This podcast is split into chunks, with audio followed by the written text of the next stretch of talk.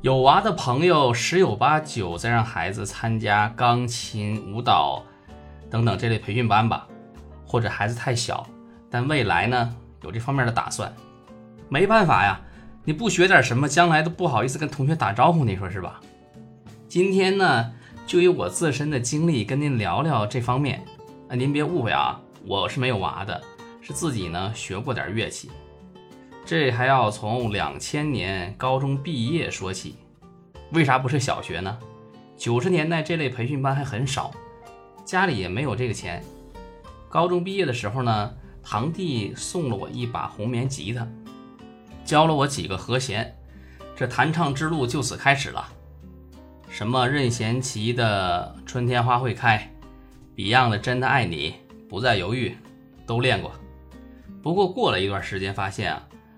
像间奏啊、前奏啊这种 solo 的部分根本弹不熟练，因为基础不行。爬指这种练习手指灵活度的枯燥的训练呢，它是绕不开的。而且有些和弦的指法学的还是错的，已经改不过来了。后来就放弃吉他。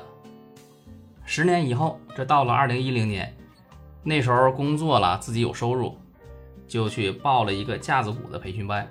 老师呢是沈阳音乐学院打击乐专业的科班出身。每次上课听到这个鼓棒打到军鼓上，还有踩底鼓的那个声音，啊，心里就特别爽。哎，你发现啊，终于找到自己喜欢的东西了。但上完十堂课以后呢，我也没有再去学了。为啥呢？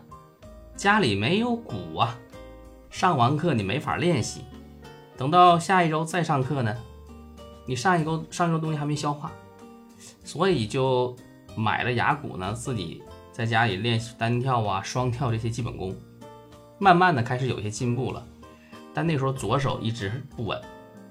又过了两年，我那时候在安哥拉工作，买了一套罗兰的电鼓。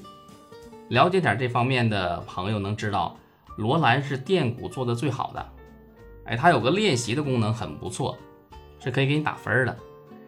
那之前的弱项呢，这时候就又暴露了，因为左手不稳呢，打过鼓的时候，经常两个鼓棒碰到一起，就是那个咚咚咚咚咚咚，哎，所以呢，就继续练基本功。大概一年以后，这个左手的问题才改正的差不多。中间这些年在海外陆陆续续跑，虽然没怎么练吧，但对鼓的这个喜爱是一直没有减少的。最近回国呢，有时候就去朋友那儿打上一会儿。说这么多呢，我是真的觉得有兴趣才能在没有外力的情况下去坚持下去。不管是音乐呀、美术还是其他的，能以此为生的人呢，凤毛麟角。但作为一个爱好，自娱自乐，它是个不错的选择。希望听到这期音频的朋友呢，对孩子多一些鼓励，尽量帮助孩子去挖掘。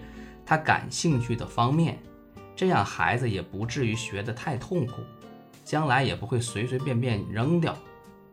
好了，今天就聊这么多，感谢您的收听。